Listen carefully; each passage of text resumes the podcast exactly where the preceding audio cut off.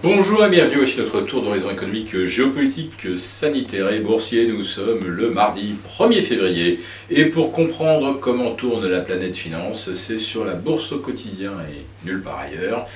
Et l'épisode du jour s'intitulera Faut-il se méfier des mois qui commencent bien?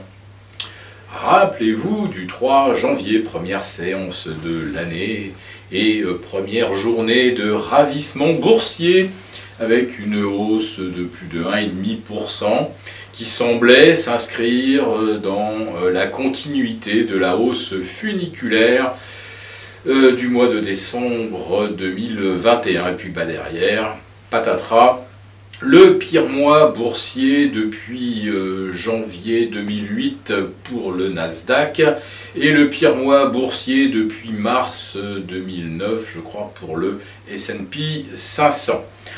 Bien sûr, il y a aussi le mois de mars 2020 et euh, des performances de moins 8, moins 10%.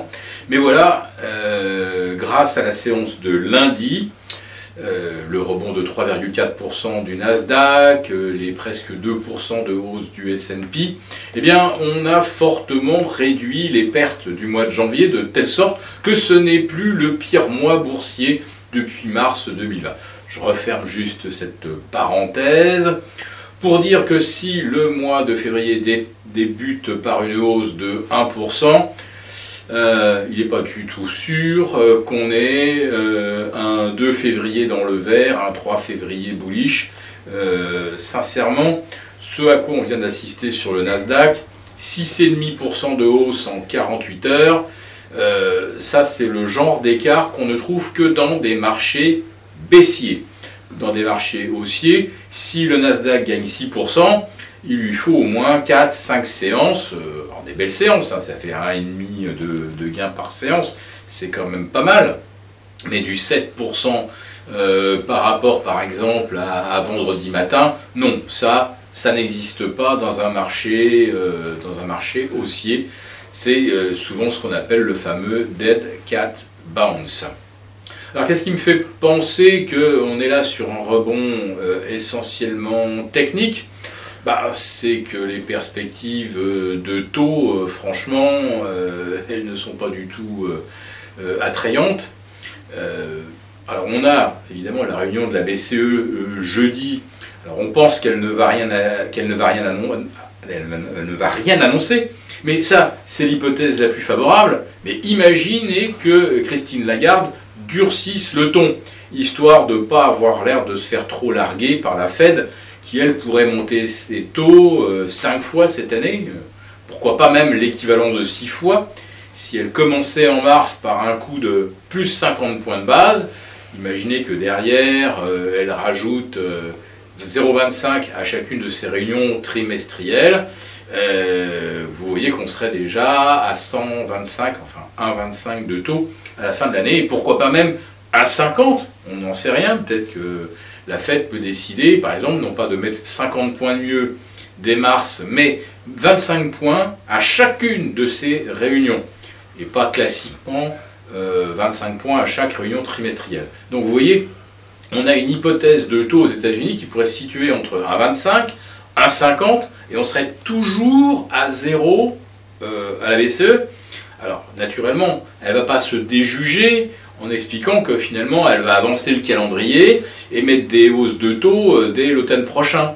Mais par contre, elle peut dire que euh, elle va nécessairement réagir et qu'elle ne peut pas laisser se creuser un différentiel de taux de 100 points entre les, les États-Unis et l'Europe.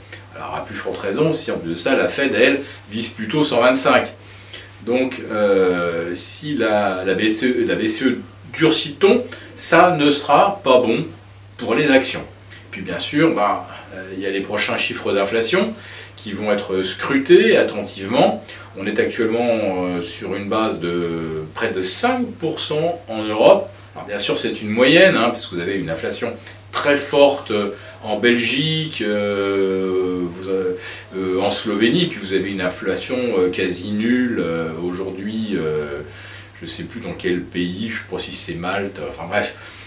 c'est assez inégal à travers l'Europe, Mais grosso modo, pour les pays cœurs, c'est-à-dire l'Allemagne, l'Allemagne est à 5% d'inflation, c'est juste pas tolérable pour la Bundesbank. Donc forcément, il va y avoir des pressions pour que la BCE durcisse le ton. Et là, pour l'instant, on n'a pas du tout pricé euh, euh, deux ou trois hausses de taux d'ici mi-2023. Hein. Euh, le CAC 40 à 7070 points aujourd'hui.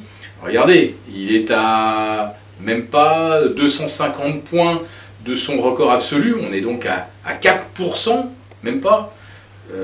3,5% du plus haut historique. On n'a même pas commencé la correction hein, sur le CAC 40. Alors sur le DAX, c'est un petit peu plus violent, puisque là je pense qu'on est à moins 8, mais euh, sur le CAC 40, euh, à 7070, mais c'est peut-être la dernière occasion de, se couvrir. Et c'est ce que j'expliquais donc lors du live euh, de nos abonnés les affranchis. Cette journée du mardi 1er février est peut-être une vraie journée charnière, une, une de ces dernières occasions effectivement euh, de se prémunir euh, contre le, risque de rechute des indices dans le cadre d'une correction moyen terme de type A, B, C. Donc correction qui pourrait durer, à mon avis, par exemple, jusqu'à la mi-mars, pourquoi pas? Puisqu'à la mi-mars, bon, euh, là, le marché aura pricé une, une hausse de taux ou l'annonce de plusieurs hausses de taux. Et dans, ces cas, comme dans ce cas-là, comme on dit, on vendra la nouvelle. Mais pense que envisager une correction jusqu'à la mi-mars, à partir du 1er février, ça fait encore six semaines, vu ce qu'on a engrangé euh, en 2021, et euh, faut pas oublier les conditions qui ont permis cette hausse des marchés, c'est-à-dire une profusion monétaire, une profusion d'argent gratuit, qui va s'arrêter. Euh, la croissance achetée 100% à crédit, ce n'est évidemment pas tenable et donc, ça veut dire que pour les entreprises, euh,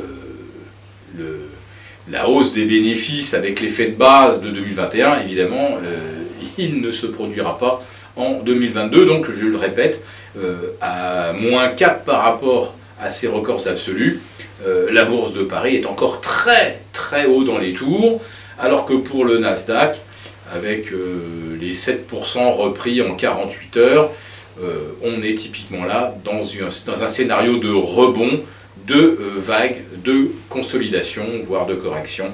Voilà, donc pour moi, euh, je vous conseillerais de vous montrer extrêmement prudent et d'accueillir cette hausse du 1er février avec le même scepticisme que la hausse du 3 janvier. Si cette vidéo vous a plu, n'hésitez pas à nous mettre un pouce et on se retrouve jeudi pour notre live avec les abonnés des affranchis.